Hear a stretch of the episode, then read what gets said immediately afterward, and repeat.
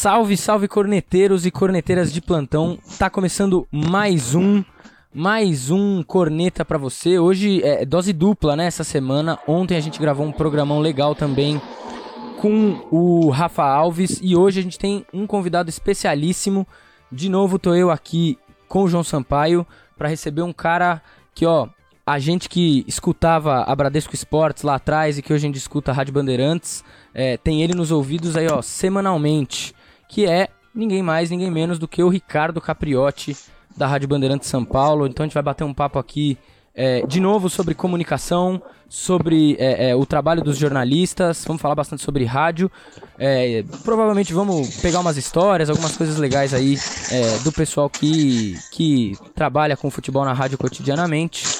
É, e antes de eu passar a bola pro Sampaio, antes de eu passar a bola pro Capri, é, eu queria deixar aquele recadinho para você que está ouvindo a gente. É, se você está ouvindo a gente no YouTube do Esporte News Mundo, você vai lá, segue o Esporte News Mundo, se inscreve no canal, é, ativa o sininho é, e acompanha o esportenewsmundo.com.br para receber todas as informações do seu time do coração.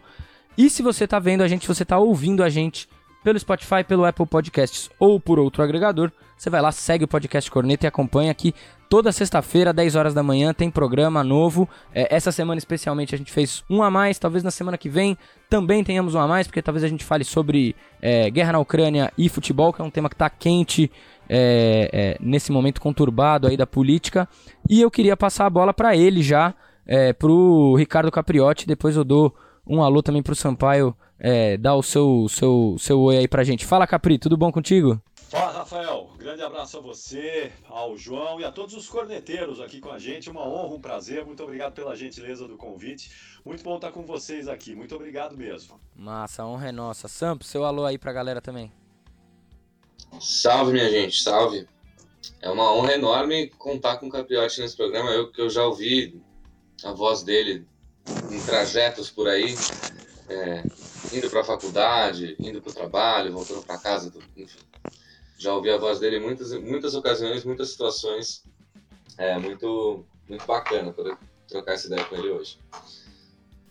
Massa. Capri, eu queria te jogar uma primeira para a gente começar num, num, num clima leve. É, você faz muitos pós-jogos na Band, né? É, durante a semana, final de semana. Você e o Milton Neves. Por que é que o pessoal escolhe bem o dia que o Corinthians perde pra pôr o Milton Neves e não você? é, na verdade, quem põe o Milton Neves e tira sou eu, né? Sabe que eu nunca pensei nisso, não. Eu nunca parei para pensar que o Milton tá sempre dos pós-jogos das derrotas do Corinthians. E ele quase não gosta disso, né? Ele pois quase é. não se diverte com esse negócio, né? Mas você sabe que o Milton, é, ele sempre fala isso e é verdade, né? Se não fosse o Corinthians, o Milton não seria o que ele é hoje, né? Porque graças à torcida do Corinthians, que ele atingiu, ele é um profissional brilhante, não é? Mas é claro que a torcida do Corinthians dá uma mão enorme para isso também, né? Porque ele provoca, ele é um provocador nato, ele sabe como poucos fazer isso, né? De provocar o torcedor, de, de mexer ali com a paixão do torcedor. E muitas vezes o, torcedor não percebe que ele está querendo exatamente isso, né? Que o cara fique irritado. É como aquela coisa de criança, né? Como aquela coisa de, de aula, de sala de aula de, de curso primário da escola. Você bota um apelido no cara, o cara não gosta, aí é que pega mesmo. E ele faz isso muito bem, não só com a torcida do Corinthians, ele agora percebeu que as grandes massas é, que ajudam a movimentá-lo. Né? Então ele faz isso com a torcida do Flamengo, com a torcida do Palmeiras, ah, com a torcida de São Paulo agora está pegando no pé. O Milton é um provocador ah, e ele faz bem para a torcida do Corinthians e vice-versa, né? É, a Band tem um outro para compensar também, né? Só, só o Neto do outro lado também. É, exatamente. Aí o Neto dá uma contrabalanceada ali, dá uma, dá uma ajuda a, a, segurar um pouquinho as provocações do Milton. Mas acho que isso é importante. A gente tem uma equipe, é, uma equipe bem afinada, uma equipe que a gente consegue agradar as torcidas. A gente está agora com os comentaristas ex-atletas também, o Careca, é, que tem uma identificação muito grande com o São Paulo, Edmundo com o Palmeiras o Neto com o Corinthians. Então a gente procura dar uma equilibrada e atender todo mundo. Acho que essa é a nossa missão, né? Poder atender todo mundo da melhor maneira possível. É, o, o Milton Neves, eu já liguei pós-jogo de derrota do Corinthians quando não era nem contra o meu time, só para ouvir o Milton, porque ele, pós-jogo de derrota do Corinthians é um espetáculo à parte. Então, é, se o Corinthians tinha perdido para algum time no, no, no, Campeonato Paulista, eu liguei no rádio só para ouvir o Milton Neves. Ele porque... bota aquele áudio do pessoal chorando. Exatamente. Não, é um espetáculo. É um espetáculo. O Milton é um comunicador de, né, do mais alto nível, dos maiores da história. Né? É. Da comunicação brasileira. É, e já que a gente tá falando em corneta, ele põe a corneta do Nino Rosso também nas derrotas, né? Aquela Sim, é cornetona lá. Fúnebre, né? Que é outra marca dele, né? Também, né? Também, também. É. Aliás, isso vem já do. Vem, isso começou, não é? o Milton começou essa corneta, se não me engano, com, lá no Debate Bola na TV Record. Eu não sei se vocês é, são da época do Debate Bola na TV Record, programa que a gente fazia lá na hora do almoço. Eu, Milton, o Paulo Roberto, o Savoia, Dr. Osmar, ah, é, enfim, Cacá Rossetti, né? aquela, aquela turma lá que marcou época é, na hora do almoço ali na TV Record, ali entre 2002 até 2007, 2008, foi o tempo que durou o programa lá na hora do almoço na TV Record. Então acho que começou ali, se eu não me engano, a corneta do Milton, e de lá para cá não parou mais, né? Pois é. é e, e, eu acho engraçado, cara, porque assim, eu, eu reparo muito nisso, eu, eu, eu vou muito em estádio, então assim, você já se prepara aquele dia que perde eu já vou voltando até o carro, colocando o fone de ouvido, saindo do estádio, falando: vai vir o Milton Neves aqui. A gente tem que preparar aquela orelha, que o negócio é, é, é, é, chato, mas é divertido ao mesmo tempo. Quando ganha também, ele tem que elogiar. O Milton Neves não é, não é, não é bobo, né?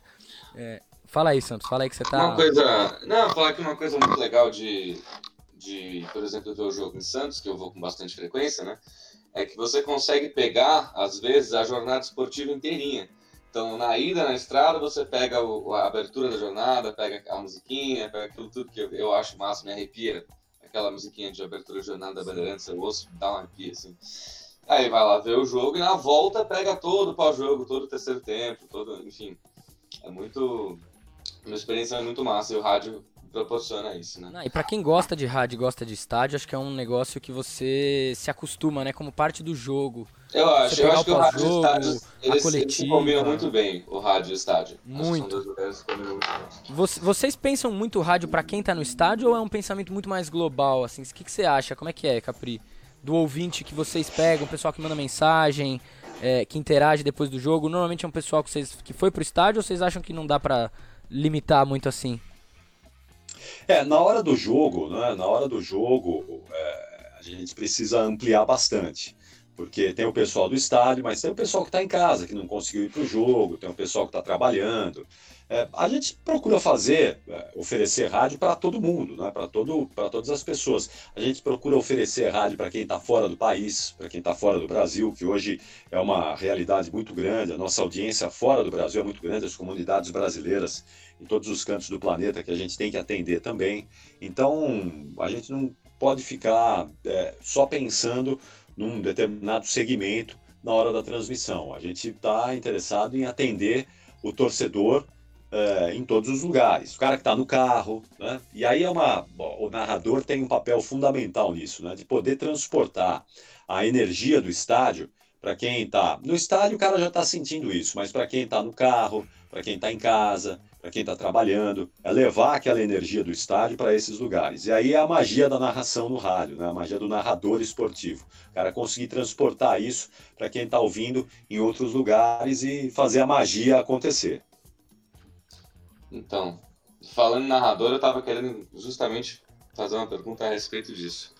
Porque, enfim, grandes narradores na Bandeirantes. É caras muito, muito bons, muito legais, muito bacanas, mas eu queria perguntar sobre um em especial que é o meu favorito, acho que é o favorito de muita gente, acho que é considerado por muitos possivelmente o maior da história, e que é, é inclusive como eu me lembro de, de, de, ouvir o seu nome muitas vezes, né? Era ele te chamando. A minha maior lembrança do nome do Capriotti é ele sendo chamado pelo José Silvério, vai ah, daquele jeitinho do Silvério, que eu não sei se eu vou conseguir fazer uma imitação boa aqui, se ficar ruim depois o Rafa corta na edição, é. mas que é aquela coisa do Silvério que ele tá lá em cima falando um negócio, Gabriel, de... e desce, assim, sabe? Tem aquela ondulação aí. Ah, é, Gabriel, é, Gabriel, então, Essa marca... É, essa é uma marca registrada do Silvério, né? Essas modulações que ele faz aí que são muito legais. Olha, o, o Silvério é um gênio, né? O Silvério é um gênio da narração esportiva. É um cara que tem uma técnica é, refinada. Poucos têm a técnica que o Silvério tem. Então, ele é muito preciso, um cara que consegue narrar em cima da bola. Ele tem uma dicção espetacular, então você compreende tudo que o Silvério está tá dizendo ali. É, é, um cara realmente é, fora da curva. E eu tive muito prazer né, de trabalhar com o Silvério, de ser amigo do Silvério, que é um cara realmente espetacular. É, eu, aliás, dos grandes narradores que nós tivemos, hoje a gente tem o Ulisses Costa, é que é um cara também é, é um narrador espetacular. O Ulisses é um cara, assim, é, talvez o último dessa escola aí, né, que a gente tem de José Silvério, Fiore Gilhote, Osmar Santos, é um cara que conseguiu pegar tudo desses gênios e transportar para a narração dele, não é? Mas o Silvério, eu, eu tenho muita honra de ter trabalhado com o Silvério, de ter trabalhado com é, Fiore Gilhote, e de ter trabalhado com Pedro Luiz, que vocês não conhecem, é, e eu também trabalhei pouco com, com o seu Pedro, eu peguei o seu Pedro já no final da carreira, mas o meu pai é, sempre diz que o Pedro Luiz foi o maior narrador da história do rádio. Né? É, então eu tive a honra de trabalhar com esses três caras e infelizmente não tive a honra de trabalhar com o último gênio, o Osmar Santos, né, que foi é, também o cara que revolucionou a narração esportiva aqui no Brasil. Então, se a gente for pegar aí quatro gênios da narração esportiva, eu tive a honra de trabalhar com três e infelizmente só não consegui trabalhar com o Osmar, que infelizmente de maneira muito precoce teve aquele acidente trágico que abreviou a carreira dele. Ele está aí com a gente, felizmente, está bem, não é? Mas infelizmente, profissionalmente, o Osmar não conseguiu levar adiante a carreira dele brilhante, né? maravilhosa. E eu diria que hoje o Ulisses é o cara que assumiu toda, todo esse legado aí desses gênios, né? do Osmar, do Fiore, do Silvério, cara que tem uma qualidade enorme na narração e que acho que é, quem gosta de narração esportiva, quem gosta de narrar no rádio, na televisão, Ulisses é um cara a ser mirado, né? um cara a ser, é, servir como exemplo. Uhum. É, o cara transmite Ulisses... muita emoção no jogo, né? Ele consegue botar isso no jogo, em qualquer jogo, é impressionante. E a vinheta dele é a melhor de todas, hum. eu, na minha humilde opinião. É. Ô, Ulisses Costa, pô. É, você já fica no clima do jogo. Ah. Cara, isso é um, isso é um negócio que, assim, é, eu gosto muito de rádio, é, rádio esportiva. A gente, como eu falei no começo, né, a gente escutava a Bradesco Esportes, é, falecida. E é, eu escutei outras rádios também bastante. Eu lembro da época da ESPN, é, enfim, Transamérica, outras, Pô, etc. O Amigão narrando. narrando Cleide Oliveira, que também era um baita narrador. Uhum. Mas eu tenho uma coisa com a rádio, com a, com a Bandeirantes, na transmissão esportiva, cara, que a, a, o conjunto, é a trilha, é, é, o encadeamento da coisa na, na, na, transmissão, que depois de um tempo, quando você escuta há uns anos, você entende o caminho da transmissão, né? Você sabe de onde vai, que horas que o Capriotti vai passar para dentro do campo no pré-jogo e depois volta pro, pro, pro Capri para depois passar de volta, enfim. E, e, e as vinhetas são. Elas, elas todas conseguem já te enfiar no clima do jogo de um jeito que, bicho, eu muitas vezes prefiro é, desligar o som da televisão e ouvir o jogo na rádio vendo na TV, cara.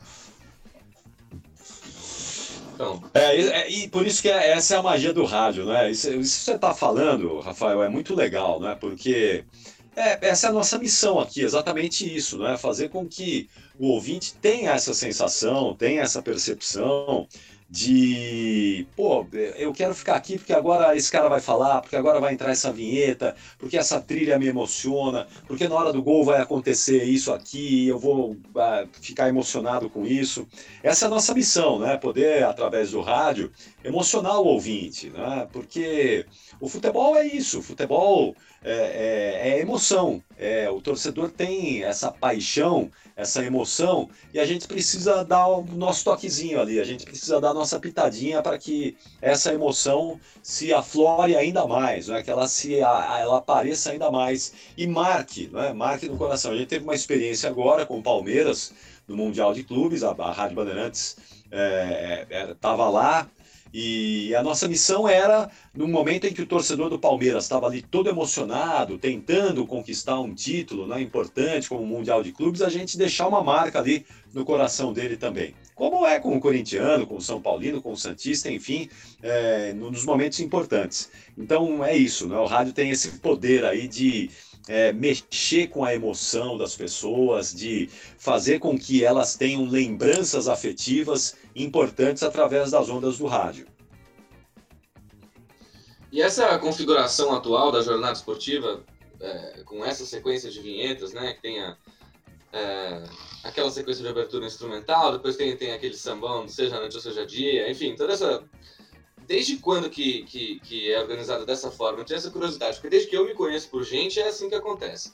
Mas eu tinha curiosidade de saber como que isso surgiu, que, como isso se modificou ao longo dos anos, talvez, enfim, desde quando que tá nessa, nessa atual configuração. Uma, assim. Deixa eu até jogar um outro som nesse conjunto das perguntas, que é aquele. Pra mim, esse é o melhor som que existe em toda a rádio é, brasileira, que é o, o, som de entrada no gramado, aquele eco é, é, é que vai tomando. Você, eu não, não dá para reproduzir isso com a boca, né, cara?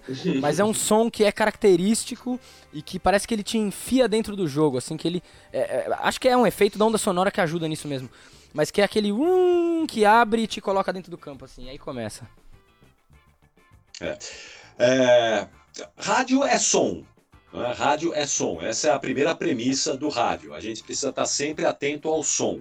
Então você tem uma boa qualidade de som, tem uma boa qualidade de transmissão, para que isso é, chegue ao ouvido do ouvinte. Né? Televisão é imagem. Você tem uma TV com imagem ruim, ninguém vai ficar assistindo. Se você tem uma emissora de rádio com um som ruim, ninguém vai parar ali e vai ficar com você.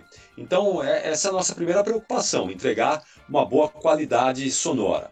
E aí depois, claro, a gente vai é, encadeando isso de uma maneira que é, de uma maneira lógica, que a gente consiga fazer com que a coisa vá crescendo. Então você começa com a nossa trilha, que é, é uma característica já, vocês falaram aí, seja à noite, seja dia, essa é uma marca registrada já da Rádio Bandeirantes, que vem já de muitos anos, né, vem de bastante, de muito tempo, e emenda com a marcha do futebol da Bandeirantes, que essa essa tem décadas, né? Aquela, aquela música tocada que é Luar sobre o Texas, e essa é uma versão. A, a original era executada pela Marinha dos Estados Unidos, a Marinha só. Americana, que executava a original. Isso essa que a gente o... tem hoje. No...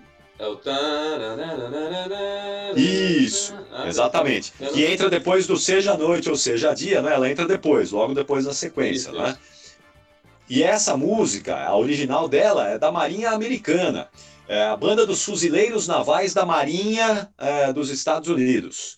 E então, a, mas a original a gente já não usa porque nós modernizamos ela. E essa é uma coisa que precisa ser atualizada constantemente, porque é, a qualidade vai mudando, vai evoluindo. Então, essa que está no ar hoje, ela é uma versão que já foi é, produzida no estúdio aqui no Brasil para a gente colocar no ar. Mas é claro, baseado na trilha original lá de 1900, eu vou dar um chute aqui, mas é da década de 40 que a Rádio Bandeirantes começou a usar essa trilha nas primeiras transmissões. A Rádio Bandeirantes completa agora em maio 85 anos. Ela foi fundada em 1937. Então, essa trilha, ela vem já desde ali dos anos 40, sofrendo ajustes, sendo modernizada. De vez em quando a gente coloca a original, de vez em quando o Milton coloca a original no ar. Se vocês prestarem atenção aí no domingo esportivo, em algum domingo esportivo, ou mesmo num terceiro tempo, às vezes ele pede para o operador colocar a original, que é maravilhosa, que é uma coisa sensacional. Mas aqui a qualidade daquela época já não combina com a qualidade do som hoje. Então a gente precisou modernizar isso. Aí você tem as vinhetas, né? a gente tem aqui na Bandeirantes um departamento que é dedicado só às trilhas sonoras, às chamadas. Então as nossas trilhas elas são importadas, a gente compra essas trilhas, a gente paga pelos direitos autorais disso, é? É, vinheta, a mesma coisa, a gente manda produzir essas vinhetas em estúdio, a gente compra isso. Então, claro que isso tudo é pensado, a gente, de tempos em tempos, a gente tem aqui uh, ajustes com esse setor de criação uh, sonora, para a gente avaliar o que está precisando, o que precisa ser feito. Agora está chegando a época de Copa do Mundo, a gente vai provavelmente fazer uma adaptação na nossa trilha de Copa do Mundo aqui na da rádio também. A gente está usando a que foi colocada no ar na Copa da Rússia, mas provavelmente a gente vai, daqui a pouquinho, já fazer um ajuste para adaptar ela para o Catar. Então é isso, não é um trabalho constante que a gente faz, sempre de aprimoramento, sempre procurando evoluir para que uh, o ouvinte sempre se sinta tocado por isso, porque afinal de contas, rádio é áudio, rádio é som.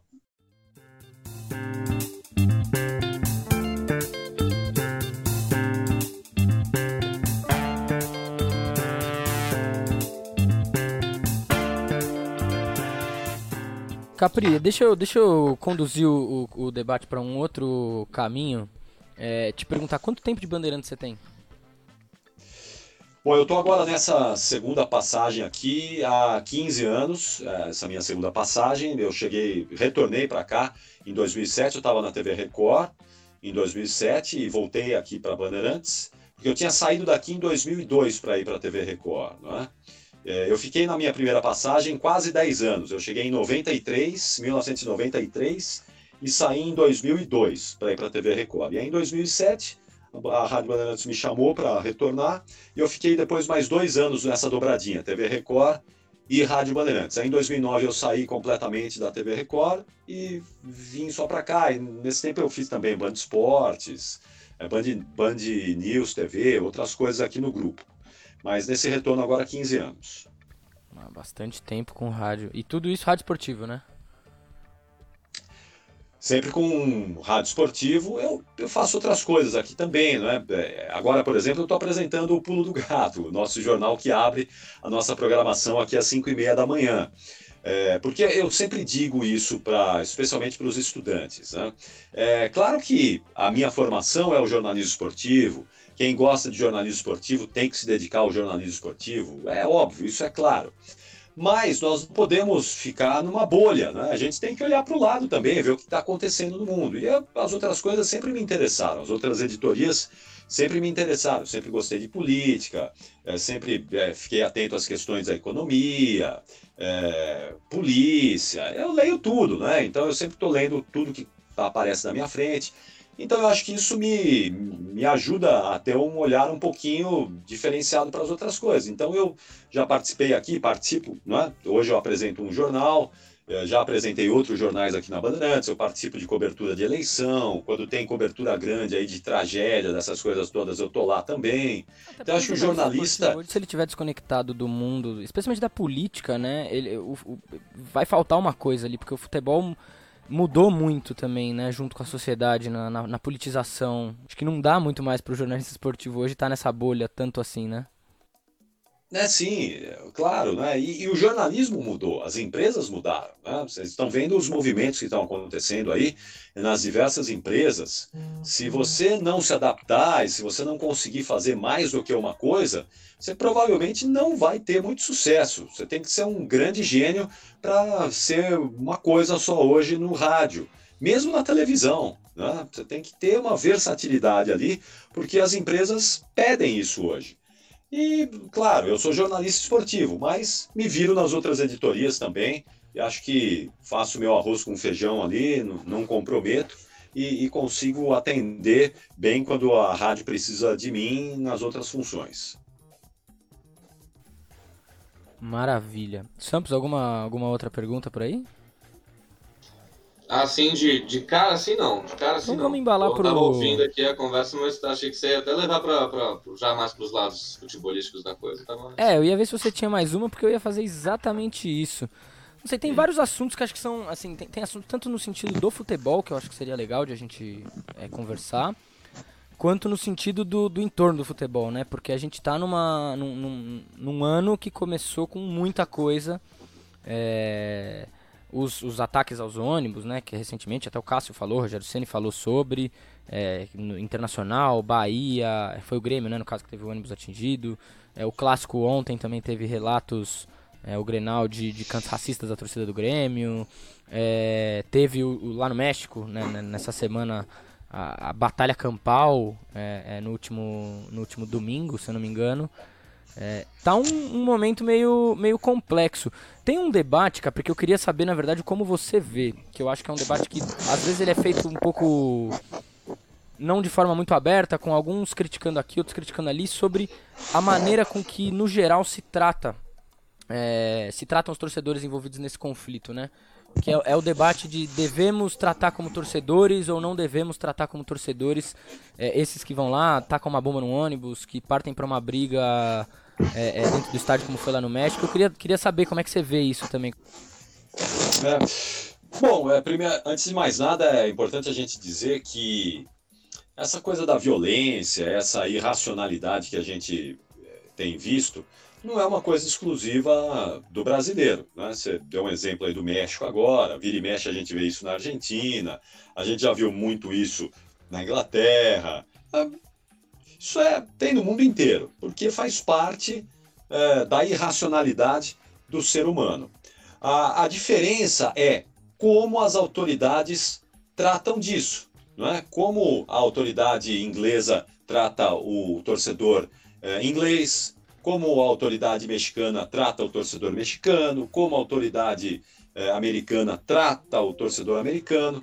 E aqui a gente trata o torcedor brasileiro que comete essas barbaridades de maneira muito branda. Aliás, a gente nem trata, a gente deixa para lá. A gente deixa para lá. E isso acaba sendo um incentivo para que não haja o fim disso, ou pelo menos uma diminuição. Então, eu digo que enquanto nós não tivermos uma mudança na legislação, enquanto não houver boa vontade por parte das autoridades em coibir esse tipo de coisa, em punir severamente, em prender esses caras e deixar esses caras presos, né, em, é, e não sou eu que estou dizendo isso, as torcidas organizadas hoje no Brasil, elas são tomadas pelo crime organizado. Quem diz isso é o Ministério Público. As autoridades sabem que o crime organizado hoje está infiltrado nas torcidas, mas eles não fazem nada não fazem por incompetência, por medo, não sei, mas eles sabem. Eles sabem que hoje a torcida organizada é sinônimo de, de crime. Então, enquanto a gente não tratar disso, a gente vai continuar tendo esses relatos. Lá no México agora, é, essa essa coisa horrível que a gente viu lá no México, também muito provavelmente também ligado a uma questão de crime organizado, né, de cartel de droga, que é muito presente lá no México também, aparentemente é isso. Então, é, aqui no Brasil, vamos falar, vamos nos ater aqui ao nosso problema, aqui a gente só vai conseguir resolver quando a gente mudar a legislação, punir esses caras de maneira dura, severa, quem barbariza tem que ficar preso, e aí a gente vai começar a entregar o estádio para o torcedor de verdade, para aquele que quer ir lá com o filho, com a esposa, quer levar a família, quer ir com um amigo, quer ir com um grupo, e que hoje se sente muitas vezes é, intimidado porque sabe que corre algum tipo de risco ali no estádio, né? corre algum tipo de, de é, possibilidade de não voltar para casa ou de é, se envolver numa confusão, de ter o carro quebrado, o que é lamentável. Né? A gente está falando do nosso principal esporte que poderia ter uma, um encaminhamento diferente nessa relação do torcedor com os seus times. E aí o que é mais preocupante é que agora está deixando de ser uma coisa é, bem concentrada ali nas arquibancadas ou nas ruas, um conflito, um choque de torcidas, e isso está se virando agora para os próprios é, jogadores dos times. Né? Essa coisa está tomando uma proporção ainda maior e que é extremamente perigoso. E é uma temeridade. Você, de repente, ter jogador sendo atingido por pedra, eh, torcida, é, sendo agredido por torcedor. Isso é um absurdo. E nós não estamos fazendo nada para coibir esse tipo de coisa, infelizmente. É, teve até aquele episódio na copinha, enfim, o cara entrou em campo com uma faca, aquela coisa toda. Mas é, eu acho que esse debate sobre sobre as torcidas organizadas é sempre muito complexo, porque, por um lado, a torcida organizada também cumpre uma, uma, uma função muito importante ali, né, dentro do, do clube, no entorno do clube, é quem, enfim, é quem vai nos jogos com instrumentos, é quem é, anima a música da torcida ali, puxa todo o resto do estádio, é quem viaja para ver o time fora de casa, é quem, enfim. E ao mesmo tempo é também quem está quase sempre envolvido em episódios de violência, em episódios de, de confusão. Então, eu acho que é, uma, é um debate complexo esse a respeito da, da, da, própria existência das organizadas, da função que elas cumprem, de como que elas poderiam, enfim, se tornar ou voltar a ser instituições mais, mais idôneas, não sei se é a palavra, mas enfim, melhores, né? Como elas poderiam melhorar. É, eu acho que essa é uma conversa que dá, dá bastante pano pra manga. Dá, dá bastante. Até porque assim, eu, eu acho que tem, um, tem algumas coisas que me preocupam nesse, de, nesse debate no geral. E eu acho que é um debate que também é normal é, ter mais diferenças entre as pessoas de como encarar, né? Por ser complexo mesmo, assim. Porque eu, eu acho que por um lado tem isso que você colocou, Samps, é, e eu acho que de 94, vou pegar 94 porque foi o ano do, da Batalha Campal entre a torcida do Palmeiras e do São Paulo na Copinha que gerou um movimento maior é, é, em relação às torcidas, né, por parte do próprio Ministério. 95. 95, isso, na época do Kim, que o Capês foi a, a, o, o, cabeça ali. Porque eu acho que, por um lado, é, é por isso que eu defendo a questão de, de, de, a gente não deixar de tratar os, os caras que vão e cometem esses atos, que tem que ser repudiados é, é, duramente, porque, bicho, são atentados. Se você jogar uma bomba dentro de um ônibus, você pode machucar um jogador, um torcedor, um, um, um roupeiro, um cara que está trabalhando no jogo. Enfim, é um negócio absurdo, realmente. É, e as brigas entre torcidas são coisas absurdas, porque as torcidas a gente está falando de um universo que é muito popular, então você está falando de trabalhador brigando com trabalhador, né? No final das contas, que é um negócio muito triste. É... Mas eu acho que tem que olhar para a coisa como uma coisa que ela não é heterogênea, né? Ela é muito homogênea. Então, dentro da organizada, você tem esses setores mesmo. Eu acho que os setores briguentos, né, o setor que gosta da briga mesmo, que acho que tem esse horizonte mais é, é, é degenerado, não sei se é a melhor palavra, ele já é menor hoje, eu acho, mas ele existe ainda. E, e, esses caras também são torcedores, né? Esse é o problema, porque se a gente não encarar eles como parte do que é o torcedor de futebol, eu acho que a gente até perde um pouco da, da arma de como lidar com essa contradição gigantesca que tem dentro das torcidas, né? Porque dentro da, da própria organizada você tem todos os tipos de torcedor, eu acho. E, a, e aí realmente é um negócio é, é, difícil, porque realmente o, o que eu acho que acaba acontecendo na prática não só. Acho que não é nem o não combate, como o Capri coloca. É, mas eu acho que acaba acontecendo um movimento inverso, que é muitas vezes usarem esse tipo de ato para, ao invés de combater de fato a violência entre as torcidas, combaterem as torcidas em si. Né? Como se. com uma visão bastante heterogênea de que a torcida representa isso unicamente. É, e acaba que combate uma festa popular com muita gente que na verdade não tem nada a ver com essas brigas, não tem nada a ver com esse tipo de ataque e acaba sendo responsabilizada, né? Então, eu, eu tenho esse temor um pouco também nessa discussão, porque eu acho que muitas vezes. Porque, por exemplo, eu, eu fui em, em, Corinthians e Santo André. É, jogo fora de casa, as torcidas elas. Elas estão mais livres, né? Elas vão lá, tem o sinalizador, tem mais bandeira. A festa é um pouco diferente do que é nos jogos em casa em São Paulo. E é uma festa muito inofensiva, você vai ver no final das contas aquelas canetinhas e tudo isso, e acaba sendo algo que vira criminalizado um pouco por uma visão que eu acho que é muito heterogênea é, do que é a torcida organizada, né? Então é um negócio complicado esse, esse debate mesmo, porque no fundo você tem que defender um, um, um direito a torcer, ao mesmo tempo que você tem que criticar duramente e combater esse tipo de violência, né? É uma, uma situação muito muito difícil né, é, encontrar esse equilíbrio né, de deixar o espetáculo, per, permitir que o espetáculo é, tenha a sua valorização. Como disse o João, aí as torcidas têm esse papel e elas fazem isso muito bem mesmo, de valorizar o espetáculo, de incentivar o time, mas infelizmente um preço muito ruim, né, de violência, é, de achaque, é, um preço que é, a gente precisa ver se vale a pena colocar na balança essa coisa toda. Mas, enfim, essa é a nossa realidade aqui, não é que a gente precisa ficar de olho sempre e ficar atento para essa coisa.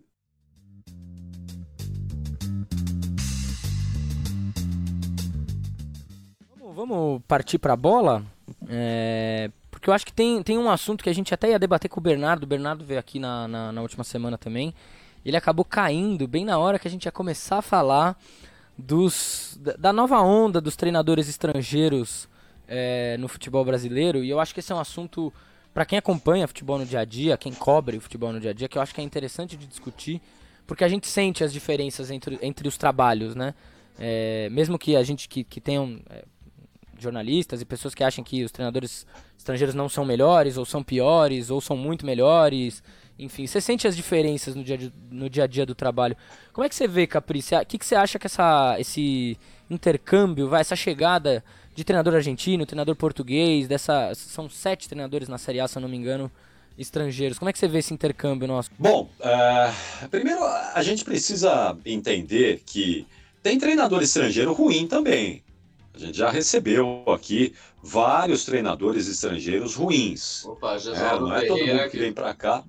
Gesaldo Ferreira treinou meu time e foi um verdadeiro desastre. Apesar de ser muito gente boa, enquanto treinador era bem difícil. É, exato. Tem vários exemplos aí de técnicos estrangeiros que vieram para cá e não deram certo. É, na média, vai, vamos pegar a média aí, tem dado certo. Tem dado certo. E eu acho positivo é positivo. É, até para poder tirar um pouquinho os nossos treinadores da zona de conforto. Né? Eu acho que é, a gente estava atravessando com os nossos técnicos aqui uma situação confortável para eles. Né? É, tava, a gente tinha o nosso estilo, cada um fazendo o seu trabalho, alguns melhores, outros piores, o que é normal, é natural. Né? Não dá para ter todo mundo ruim ou todo mundo excelente, mas é, naquela média ali. E acho que o treinador que estiver aberto, que puder é, ter a cabeça aberta para absorver um pouco disso que a gente está recebendo aí do, de fora, dos bons técnicos de fora que vêm para cá, é ótimo, porque a gente que fazer o futebol brasileiro melhorar, evoluir. Tecnicamente, nós não estamos vivendo um bom momento no futebol brasileiro. A gente não está vivendo. Uh, nós não temos mais craques aqui no Brasil. O Brasil não produz mais jogadores melhores do mundo. Nossa última grande geração foi a de 2002, campeã é, do mundo, pentacampeã no Japão e na Coreia. Aquela seleção tinha é, muitos jogadores melhores do mundo, ou que viriam a ser melhores do mundo. Ronaldo, Rivaldo, é, Kaká, é, Ronaldinho Gaúcho. Hoje você não tem mais esses caras. Você tem o Neymar, que talvez eu, eu acho que não vai ser, mas talvez é o único cara que tem potencial para vir a brigar por esse título hoje no futebol mundial. Será que o Vinícius Júnior vai vir a ser melhor do mundo um dia? Pode ser, não é? Um cara que é jovem ainda, pode ser que sim. Mas nós não fabricamos mais craques na quantidade que nós fabricávamos antigamente, o que nós produzíamos, fabricávamos não, mas o que nós produzíamos antigamente. Essa é uma deficiência técnica do nosso futebol, que passa muito pelo trabalho dos técnicos. Passa bastante. Claro que passa também por uma questão da legislação. A Lei Pelé atrapalhou muito os clubes, mas é, isso não, só isso não é justificativa. Então, os nossos técnicos aqui, eu, eu tenho a impressão que eles podem absorver sim o que vem de fora, mas eles precisam estar abertos para isso. Não podem ter resistência, como alguns têm que acham que não tem nada para aprender, que não precisam aprender nada. Essa é uma resistência, para mim, é idiota. Né? Você é, pode absorver alguma coisa de um, não, absor não absorver do outro, e aí é, fazer um meia-culpa. Por... Né? Me parece, às vezes, é, um pouco de é. medo mesmo de se, se ver numa posição em que as suas debilidades ficam mais à mostra ali, porque os outros treinadores é, chegam com coisas que renovam o futebol. Me parece muito um defensismo de alguns brasileiros. É, exato. Você, você cria ali uma, uma barreira protetora, não é? Para que é uma bobagem. Por que, que os nossos técnicos não vão trabalhar é, em outros mercados importantes? É, antigamente o técnico brasileiro ia muito para o Japão, para a Ásia, né? ia muito para o Oriente Médio. Hoje nem isso mais, né? nem isso mais o técnico brasileiro está conseguindo. Enquanto que outros profissionais, pega os argentinos aí. Vejam quantos argentinos estão treinando times de ponta no mundo, ou treinaram recentemente, seleções. Por que, que um país com 35 milhões de habitantes, é, proporcionalmente, faz tanto, tão mais sucesso do que a gente aqui com 210 milhões de habitantes? Então, acho que essa é uma reflexão que nós temos que fazer, nós que estamos envolvidos no meio do futebol, os dirigentes, os treinadores, é, os jornalistas, é, por que, que a gente está é, com essa dificuldade, com essa deficiência? E esses dias, eu não sei quem foi aí que disse que é, o jornalismo esportivo também tinha que receber profissionais de fora, os jornalistas portugueses também tinham que vir para cá. Olha, eu acho ótimo, né? Se for para vir para cá jornalista esportivo português para acrescentar aqui a, a, gente, eu não vejo problema algum. Né? Assim como nós já tivemos jornalistas brasileiros trabalhando em Portugal, foram ajudar a desenvolver lá transmissões esportivas no rádio português, eu não vejo problema algum. Eu acho que o que a gente precisa nesse momento, eu tenho chamado a atenção para isso, desde a tragédia do Mineirão em 2014, é, quando a gente perdeu para a Alemanha naquele vexame. O, o pós-jogo, eu estava naquele pós-jogo, eu estava fazendo o terceiro tempo daquele jogo aqui na Rádio Bandeirantes, e ali eu chamei a atenção, oito anos atrás. Olha, a gente precisa reavaliar urgentemente o caminho que o futebol brasileiro está é, tomando. Porque se a gente não reavaliar, todas as partes não sentarem e não fizerem uma avaliação real e profunda uh, do, a gente vai só cair ano após ano. E é o que está acontecendo. De 2014 para cá, não adianta a gente falar, ah, o Brasil é líder das eliminatórias sul-americanas. Não representa nada, absolutamente nada. Nós fomos líderes das eliminatórias para a Copa da Rússia, chegamos lá e não ganhamos a Copa. Agora a gente vai para a Copa do Catar como líder das eliminatórias e correndo um risco também. Né? Correndo um risco. Então, é, acho que é isso. Acho que isso parte muito da CBF. Acho que a CBF tinha que tomar a frente desse debate para a gente reavaliar tudo hoje no futebol brasileiro.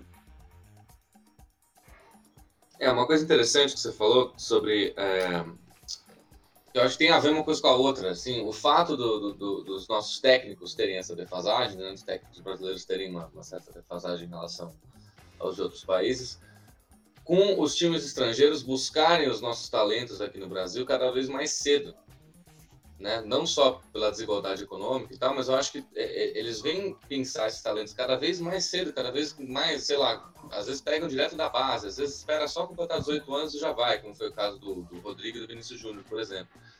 Porque eu acho que os clubes europeus hoje avaliam que compensa mais para eles é, levar esse jogador para lá, e nem que seja para botar no time B ou para emprestar para um time menor, etc., mas vale mais para eles que eles, esses jogadores façam esse finzinho do trabalho de formação já na Europa, com treinadores europeus.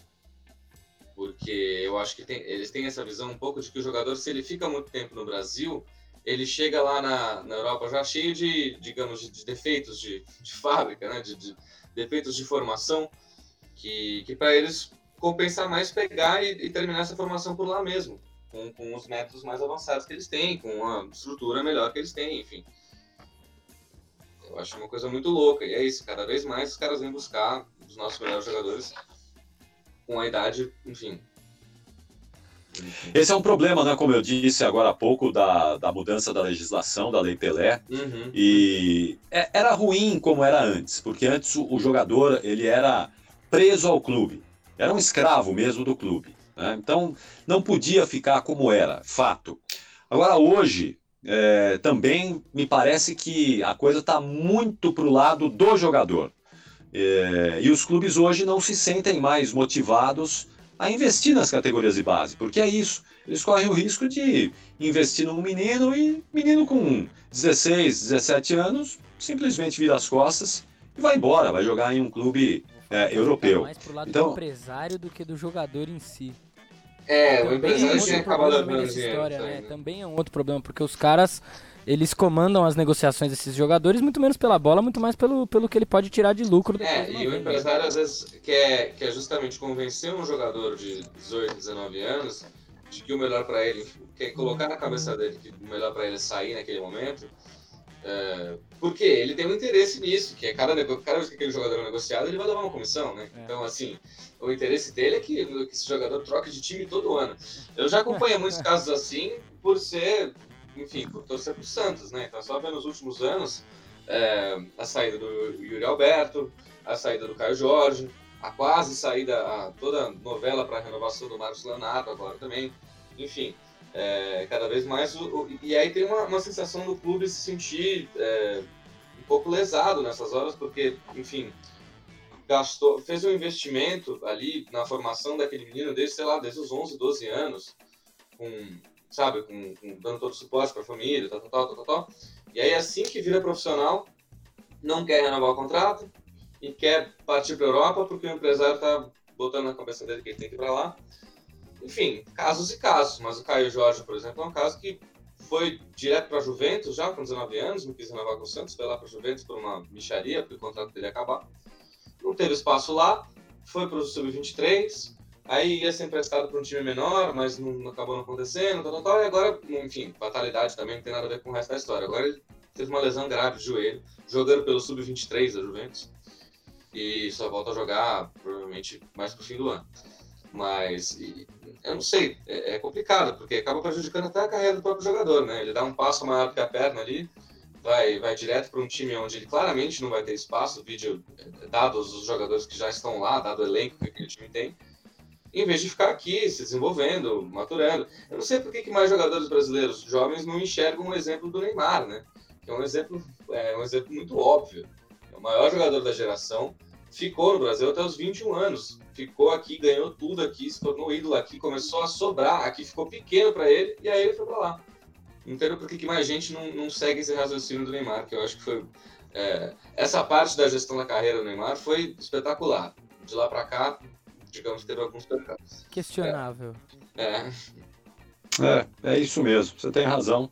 Acho que é, é um processo de ajuste que a gente está é, tá passando aqui no futebol brasileiro, mas eu espero que é, esse ajuste seja para melhor, né? que a gente não tenha esse ajuste é, sendo piorado cada vez mais para que a gente não tenha um prejuízo técnico mais né, do que a gente está tendo aqui no Brasil. Agora, deixa eu jogar uma coisa no papo treinadores também, que eu acho que é interessante, porque tem um cara que acho que foi um símbolo dessa dicotomia no último período é, entre brasileiros e, e, estrangeiros, que é o Abel Braga, né? Como brasileiro símbolo de um futebol que para muita gente representa o oposto de renovação. E hoje a gente olha o Fluminense, tem 12 vitórias consecutivas, tudo bem, campeonato estadual realmente não é um parâmetro muito grande, muito menos o campeonato carioca. Mas o Fluminense está quase classificado para a próxima fase da Libertadores e não é que tá jogando um futebol assim. Tem muito jogo que realmente, aquela declaração do Abel no começo do ano contra o Aldax de que preferia não tomar o gol de empate do que fazer o segundo gol, é, é, me, me, me, me dá um pouco um calafrio, assim, mas. Mas ao mesmo tempo, é, não é que ele está fazendo um Fluminense que joga um jogo horroroso, terrível, tenebroso. É, é, não é o fim do mundo, né? Então também, também é interessante ver um cara que era muito símbolo dessa contradição fazendo um trabalho é, até agora razoavelmente interessante, né? É, ele tá. É, é, essa é uma, uma questão bacana, né? Quando a gente fala aí dos técnicos. Porque o Abel é um cara das antigas, é um cara lá de trás e tá fazendo sucesso. Então não significa também que é só os jovens, só os treinadores novos é que vão ter espaço, vão ganhar espaço. Não, a gente tem que aprender com os mais velhos sempre. É, sempre há bons exemplos. E o Abel é, é a melhor é, exemplo disso que o Abel Braga está fazendo hoje no Fluminense. E o Abel não é aquele cara, não é, é, é treinador é, é, estudioso, que se debruça em livros, que passa o dia inteiro vendo jogos, estudando, analisando tática. Ele é um estilo diferente e que continua dando certo. Então, veja que é, estilos diferentes também é, podem dar certo. Não é só um modelo, não é só ah, o, o, Abel Braga, o técnico do Palmeiras. É um estilo completamente oposto do. O, o Abel Ferreira, o técnico do Palmeiras. É um estilo completamente oposto do Abel Braga.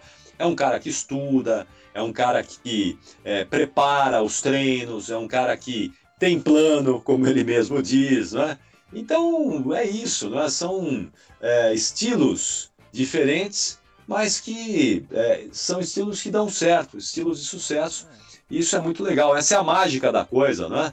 Se fosse só uma, um modelo só, ia ser muito chato. Com certeza. Nisso eu acho que o Tostão é um cara que eu gosto da análise dele, quando ele fala na, naquele 4x1 do, do City com o Liverpool. Que ele Pô, só nisso, eu gosto da análise do Tostão. Não, sempre, sempre. Mas quando ele fala que o treinador hoje é bom, o treinador que realmente é, é, vai ser um treinador acima do nível, é o cara que sabe jogar tanto defensivamente quanto ofensivamente. Nisso, assim, eu, eu acho interessante ver o Abel bem, mas eu duvido que isso vá muito longe ao longo do ano, sinceramente. É, eu ia falar, eu ia falar isso também. Eu acho que esses primeiros meses de temporada são muito traiçoeiros na hora de avaliar o trabalho de treinador. E campeonato estadual, e mesmo fases preliminares de competições sul-americanas são um parâmetro bem baixo. É, que é importante desviar o desastre, né? Porque ser eliminado numa pré-libertadores é sempre um desastre, não tem Agora, eu confesso que eu não assisti nenhum jogo do Fluminense esse ano ainda, então também não, não vou ficar aqui avaliando o trabalho dele sem ter, né, sem ter sentado para assistir um joguinho que seja. É, eu achei que ele tem saídas é. interessantes ali no time no meio campo, assim, é, mas, mas eu, eu, ando vendo nele mais inteligência de mexer dentro dos jogos do que em si de montar uma equipe. E revivendo o futebol de Paulo Henrique Ganso. É, pois é. Grande gênio para o Henrique. Pois é. Agora, Capri, deixa eu jogar uma outra para você. Nós já estamos também chegando no finzinho, uma última.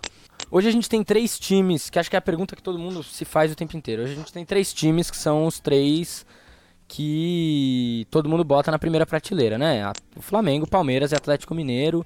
É, o, o, Palmeiras está agora nessa saga multimilionária pelo Pedro. É, me parece que a Leila tá tentando mostrar um serviço pela raiva da torcida de não ter contratado alguém de peso e agora ela tá indo com o dinheiro. E o Flamengo não é bobo nem nada, quer dois garotos com muito valor de mercado pro futuro, o Patrick de Paulo e o Menino, né? E tem ali uma série de times que almejam tentar chegar, né? O Inter com um treinador estrangeiro que a longo prazo talvez dê para pensar em um trabalho razoável. O próprio Corinthians, que tem um bom elenco e tem. Caiu o treinador do Inter ou não, o, o Rafa? Até onde eu vi, não. Até Por enquanto não, Cacique Medina segue firme e forte, apesar da eliminação na Copa do Brasil. Ah, cara, é porque, é, assim, demitir um treinador numa eliminação dessa também, se o Internacional fizesse isso, eu vou falar que eu acharia um erro grave. É, é, contra, é, é perder o ano inteiro de trabalho. Não, eu acho também. Eu é... acho também. Agora, quem que você vê, Capri, chegando nessa disputa que pode é, tentar, por exemplo, disputar com esses times uma Copa do Brasil, é, às vezes uma, uma vaga numa semifinal de Libertadores, é, ou própria disputa ali dentro do Campeonato Brasileiro no, no, no, G3 ali. Quem você vê chegando pode ser uma quarta força esse ano? Pô, acho que a gente tem uma divisão relativamente clara aí nesse momento aqui no futebol brasileiro, né? Flamengo, Palmeiras, Atlético Mineiro. E eu vou colocar o Corinthians também, vou incluir o Corinthians nesse grupo. Acho que são os quatro times hoje com mais possibilidades de lutar pelos títulos grandes, importantes, brasileiro, Libertadores, Copa do Brasil.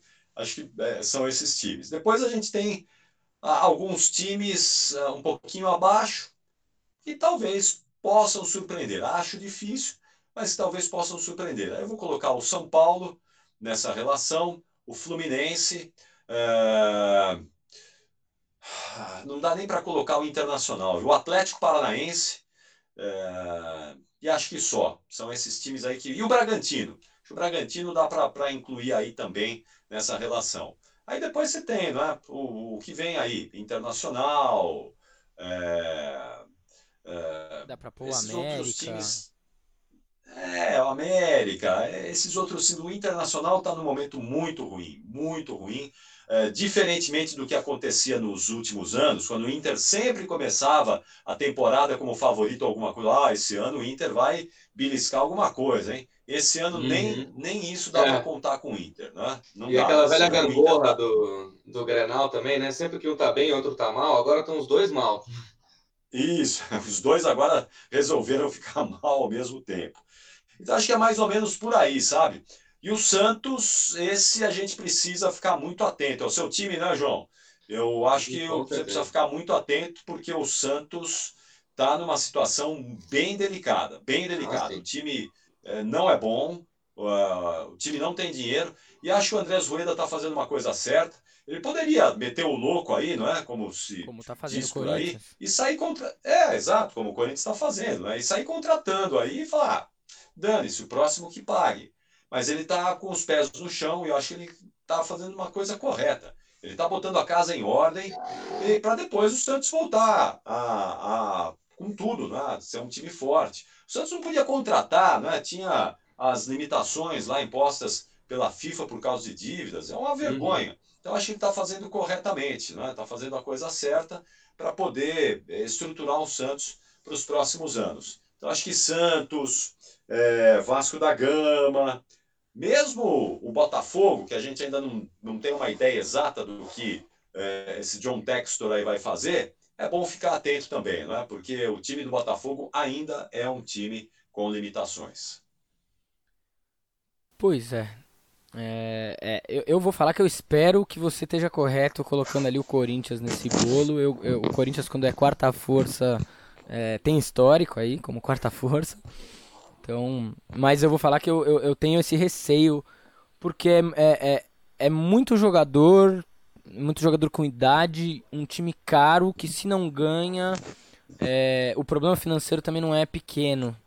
Então, e, e, e o Duílio tem uma coisa que me incomoda e me incomoda mais desde de o dia da demissão do Silvinho. Porque na verdade o dia da demissão do Silvinho, para mim, é, se eu já não tinha. É, se, se, o torcedor não tinha confiança no Duílio no geral, acho que depois dali ficou menos, mesmo com a demissão. Porque para mim é um absurdo o, o presidente do clube demitir o treinador depois de um clássico e não ir dar entrevista coletiva responder pergunta dos jornalistas e mandar um vídeo de um minuto pra se passar na, na, nas emissoras. É, pra mim é um negócio que é, é feio, assim, você não pode é, não ir lá responder a sua torcida, responder a imprensa num dia que você demite um treinador depois do terceiro jogo da temporada num clássico. Para mim foi um negócio muito feio isso. Inclusive acho que era você que tava no pós-jogo do Corinthians e Santos, não era, Capri? Ou era o Milton? Era Corinthians e Santos, era o Milton. Mas eu, eu tava assistindo o jogo, né? Foi é, uma vitória merecida do Santos, mas era o Milton, era o Milton que estava no pós-jogo. Corinthians e Santos, acho que tinha que ser o Milton para fazer um pós de Corinthians é. e Santos, né? Convenhamos. Pô, Santista, é. um, um, grande Santista e um maior ainda anti-corintiano, estava muito envolvido ali né, nessa, nesse jogo. Inclusive foi o melhor jogo do Santos no ano. Foi um dos únicos bons jogos que o Santos fez esse ano foi justamente contra o Corinthians. Pois e de é. resto, tá, tá, tá, feia a coisa. Exatamente. Foi, é, foi, acho que foi o melhor jogo do Santos, viu, nessa temporada. Foi uma, uma apesar de não ter é, jogado é, plasticamente, não é? Mas foi muito aplicado taticamente e mereceu vencer aquela partida. Foi ah, um, um jogo, melhor jogo do Santos nesse ano mesmo. Na hora que o jogo se apresentou para o Santos, ele soube aproveitar, né? Isso aí, no final das contas, conta muito em clássico, é. não tem como. É, time ligado, Exatamente. time ligado. É isso, isso, isso é, é, Que é o que o Corinthians não teve contra o São Paulo, né? Não entrou ligado. O São Paulo entrou de novo com aquela pilha dos primeiros minutos e o Corinthians desligado ali, perdendo dividida, perdendo tudo. E Clássico às vezes se joga assim. É, minha gente, nós estamos chegando no, no, no finzinho é, do Corneta 10. Esse é o Corneta 10, é verdade, a gente esqueceu de falar isso no começo, mas esse é o nosso décimo programa. É, alegria. E eu queria pedir pro Capri deixar a última dele aí pro pessoal. É, e o Samps dar o último tchau dele também. E aí depois eu dou os recadinhos finais antes da gente partir. Bom, uh, queria, antes de mais nada, agradecer vocês pelo convite. Aí uma honra estar aqui com vocês, os cornetas, né? Rafael, muito obrigado pela gentileza do convite. João, uma honra bater esse papo com vocês aqui. É sempre muito bom é, a gente jogar conversa fora, falar de futebol, que é a nossa paixão, né? Eu faço isso há, há 35 anos e com, sempre com muita energia, com muita vontade. É isso que me move, não é isso que me faz sair da cama todos os dias. Então, para mim é um prazer, uma honra estar falando com jovens aí como vocês né, sobre futebol. Eu espero que vocês tenham muito sucesso aí na vida é, profissional, que vocês sigam em frente, brilhando e dando voz né, para quem é, pode falar, dividir conteúdo aí com vocês. Isso é muito bacana. Né? Essa é uma ferramenta que tem é, crescido cada vez mais. É, o podcast, o on demand, isso é, tem um potencial muito grande de atingir muitas pessoas, muita gente, e pessoas que às vezes a gente não consegue atingir pelo rádio, não nos acompanham pelo rádio, mas que podem ser atingidas por aqui. Então, isso para mim me dá muita alegria, muita satisfação. Então, eu quero agradecer a gentileza do convite, desejar sorte, sucesso a vocês e até uma próxima aí. Vai ser uma honra estar com vocês uma outra oportunidade. Muito obrigado, viu? Dali. Samps, seu último alô aí pra galera. É isso, falar que a honra é toda nossa, o privilégio é todo nosso. Muito, muito, muito legal conversar contigo, Gabriel. E queria até é, saber como é que anda, rapidinho, a última, a última das últimas. Eu lembro que você também, na, na rádio, sempre falou muito sobre corrida, né? Sobre corrida de rua, sobre essa, esse, esse, esse, esse esporte, esse hábito que você tem. E que eu gosto bastante também. Ainda sou bem iniciante, mas, mas gosto, me divirto, acho, acho legal. Queria saber como é que anda, se ainda tá rolando, se você deu uma interrompida por essa pandemia, se você ainda anda correndo por aí. Não, não, João, tá rolando sim. Eu corro já há muito tempo, né? A corrida é uma coisa viciante, né? É um vício do bem, como eu costumo dizer, né? É uma coisa que é, é um vício saudável. Você tem os vícios que estragam o seu corpo e os vícios que melhoram o seu corpo. E a corrida é um deles. Eu corro já há 20, 23 anos. Eu comecei a correr em 1999. E é exatamente isso, você precisa da, da endorfina circulando ali no seu organismo, né? Então eu, eu mantive, mesmo na pandemia, eu diminuí bastante a quilometragem. Antes da pandemia eu, tava, eu rodava muito mais quilômetros do que na pandemia e agora eu voltei a treinar um pouco mais intensidade porque eu estou querendo fazer uma maratona em junho, agora em Porto Alegre, a maratona de Porto Alegre. Então, eu, desde janeiro que eu estou aumentando um pouquinho o meu volume de treino, sigo treinando, sigo correndo, isso para mim me faz muito bem. É, para a rotina que a gente tem maluca aqui de redação, né? a gente tem uma, uma coisa muito desgastante e correr extravasa, né? tanto uhum. do, do ponto de vista físico quanto do ponto de vista mental. Então isso para mim é fundamental. Eu fico feliz em ver jovens como você se interessando pela corrida, porque é, infelizmente aqui no Brasil a gente não tem esse hábito. Eu já corri em alguns lugares do mundo, né? E nos Estados Unidos, por exemplo, eu corri provas com crianças, crianças literalmente, crianças de 10, 12 anos, correndo junto comigo. Provas de 5 quilômetros, né? e correndo forte, correndo bem. E a gente não tem esse hábito aqui no Brasil, infelizmente. Então, quando eu vejo jovens como você interessados pela corrida, eu fico muito feliz, porque é um hábito saudável, é uma coisa que você vai carregar para a sua vida toda, que vai te fazer muito bem do ponto de vista físico e emocional, como faz para mim. E eu não paro, eu tenho um programa aqui na Rádio Bandeirantes que fala sobre isso, que é o Fôlego, né? todo domingo de manhã, um programa que incentiva os ouvintes a adoção de hábitos saudáveis, de atividade física, é, de saúde, de alimentação, então, essa é uma coisa que me dá prazer. É, em poder interferir positivamente na vida dos ouvintes é uma coisa que me dá bastante prazer. Né? E no Fôlego a gente tem muito dessas, desses relatos, né? histórias de ouvintes que, a partir do programa, incentivados pelo programa, gente que era obesa, gente que tinha diabetes, pressão alta, problema para dormir, pessoas que eram viciadas no tabaco, né, no tabagismo, que a partir do programa deixaram tudo isso aí para trás e através da atividade física se reencontraram. Então isso é bem bacana, é uma coisa que eu não quero parar de fazer, não tenho intenção de parar de fazer, ao contrário, né, se eu puder fazer por muito tempo, uma coisa que me dá muito prazer. Massa, inclusive também tô precisando aí de um exercício físico, galera. É, esporte é isso, né, cara? Esporte foi feito para ser praticado mais do que qualquer outra coisa.